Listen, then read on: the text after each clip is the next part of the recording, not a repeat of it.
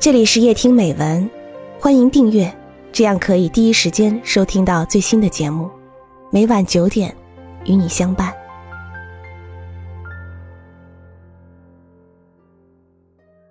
我还相信一位哲人的说法：一样东西给你幸福，你要警惕，它必然同时还带给你不幸。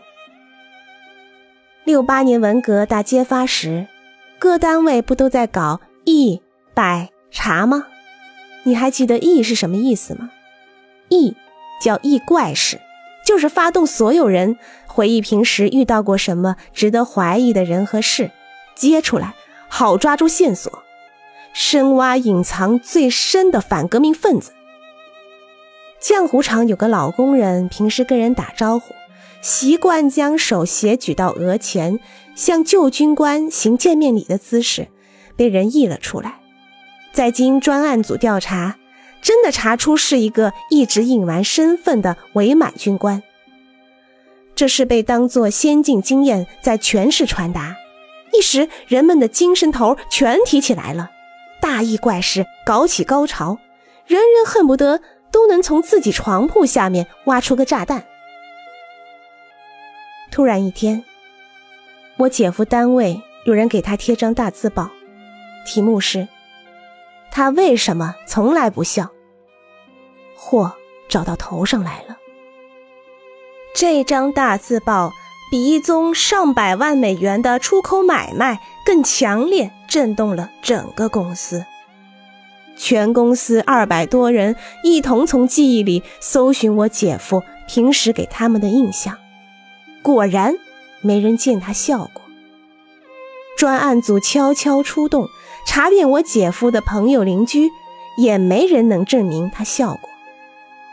问题就大了。后来他们专案组还来找我，我说：“嗯，我也没见过他笑，他在家里也从来不笑，可能不会笑吧。”专案组的人说：“你别包庇他，不会笑的，除非是死人。”我们调查了他幼儿园的老师，还有他小学、中学、大学的同学，都说他会笑，笑过。我们有一大堆证明材料，他不是不会笑，这里面有政治原因。我一震，说实话，我并不怀疑专案组这些证明材料。一个人怎么可能不会笑？是不是反右对他的挫伤，使他性格变了？他这个人很内向、沉闷，从来不谈自己，也不谈自己的过去。专案组以姐夫五七年留在档案的右倾言论为依据，断言他不孝的根由是对新社会怀有刻骨仇恨，但他们必须有现实依据，才好把他定为反革命分子。可是从他日常的工作和言论中找不出新的问题。看来他真属于隐蔽很深的那种，并把他列为运动重点，关在单位里，逼他交代思想，同时抄家，把他家里的私人信件、工作笔记，连同我姐姐的数学教案都搬去，派一批人从中查找。但他所有的文字，除去记事就是谈事，连一句谈感情，甚至谈天气的话也没有。最后只好用压力挤他的口供。他呢，居然不承认自己不会笑。他们叫他笑，他还是我见过的那样，咧开嘴，嘿嘿两声，根本不能叫做笑。一到批斗会上叫他笑，他就这样。他没笑，反而逗得大伙想笑，成滑稽剧了。眼看着运动搞不下去。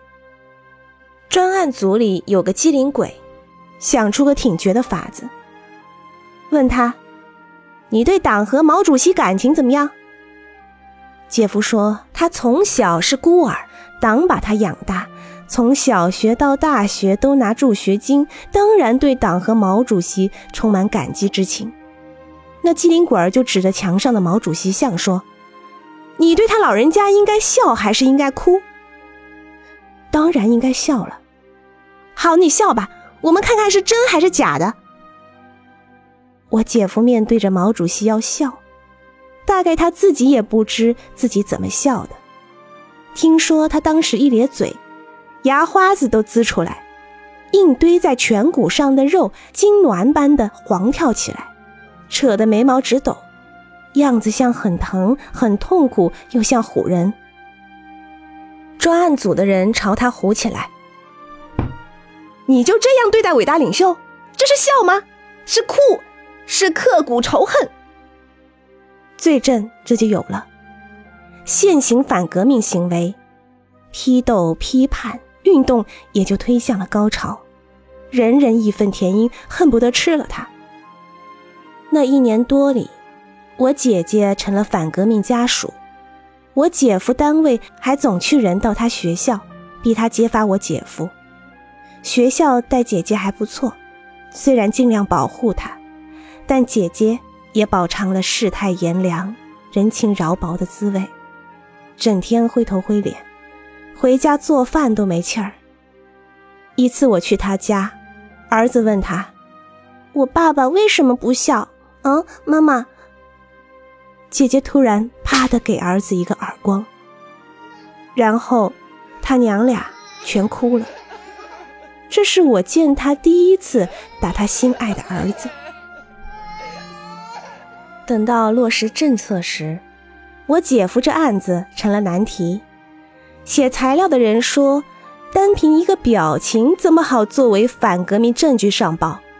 又不能叫他再表演一次，拍张照片放进档案，又不是杀人现场的照片。过了半年多，上边派一支公宣队帮助他们公司搞政策落实，专案组就把我姐夫这案子。作为老大难，推给公宣队解决。工人比干部有办法，琢磨个办法，土法上马，把我姐夫叫去，进门就叫他脱衣服，直脱的只剩一条三角裤衩。我姐夫以为要挨揍，吓坏了。随之他们上来一个人，让我姐夫举起双手，像投降的姿势，然后拿根笤帚苗子。搔我姐夫胳肢窝、脖子和脚心，只见我姐夫嘴一咧一咧，嘿嘿出声，胳膊腿乱摇乱蹬，叫着：“哎哎，不行了，我不行了，痒痒死了，痒痒！”可是他一点不笑。这公宣队员把笤帚苗子一扔，说：“嗨，专案组怎么搞的？这人哪是不笑，根本他不会笑。”经过这次鉴定，罪证被否，我姐夫就被平反落实。由于不能否定前一段运动的成绩，结论是事出有因，查无实据，按人民内部矛盾处理。政治上平反了，可是姐夫又从不笑的敌人变成不会笑的人，成为全公司人好奇和注目的对象。每逢到该笑的场合，总有一些人把目光抛向他，并不是巴望他笑，而是巴望他不笑，好证实他们身边确实存着一个世所罕见的不笑的怪人。还有些年轻人搞些恶作剧，弄只死耗子放在他抽屉里，或者突然朝姐夫做个怪脸，好像不把他弄笑，永不死心。他们还背地给姐夫起个绰号，叫他“死脸”，他也听到了。一个不孝的人，反成了人们的笑料。姐夫依然不动声色，内心却变得十分敏感，时时觉得有人不客气的拿根针刺他。他那张脸就更无表情，有时看上去像块冰冷的岩石。一天。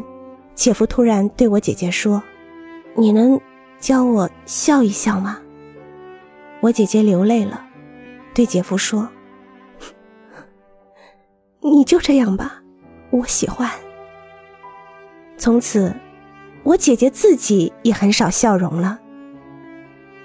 大概姐姐有意控制住自己的笑，怕引起姐夫的自卑。